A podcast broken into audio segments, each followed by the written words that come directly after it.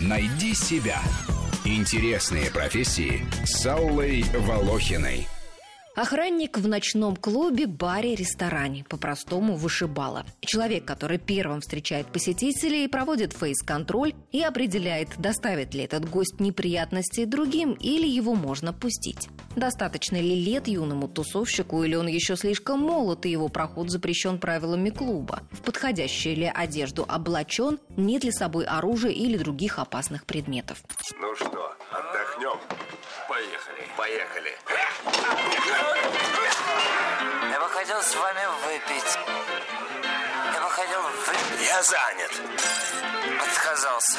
А жаль. Вышибала должен внушать страх или, по крайней мере, опасение. Высший класс, когда он способен утихомирить буйных гостей словом или удалить пьяных дручунов из клуба без лишнего шума.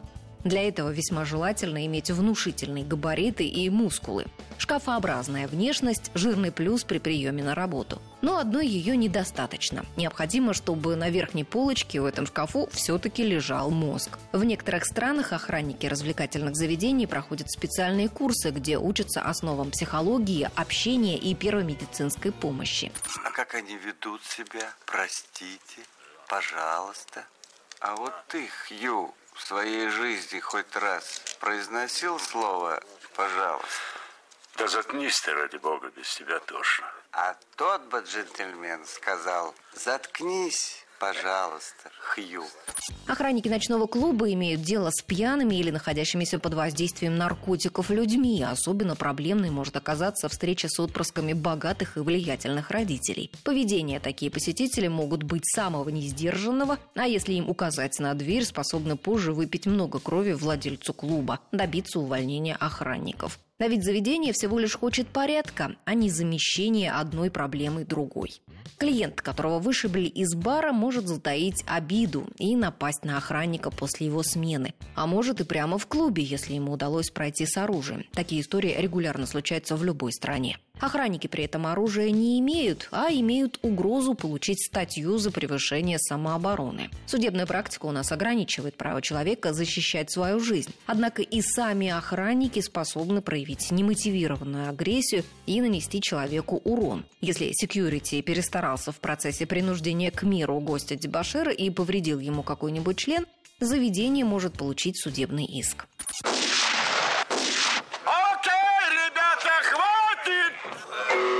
Слышал, парень? Финиш! Удивительно, но в эту профессию приходят и женщины. В Британии каждый клуб обязан иметь в своем штате охранника в юбке, потому что она может досматривать посетительницы и проверять дамские туалеты.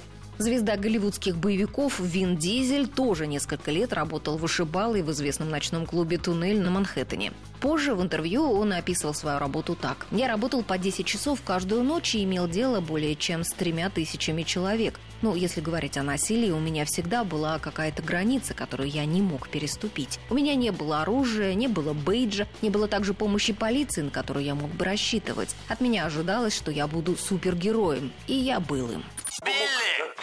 Сдается мне, твой друг хочет обидеть нас.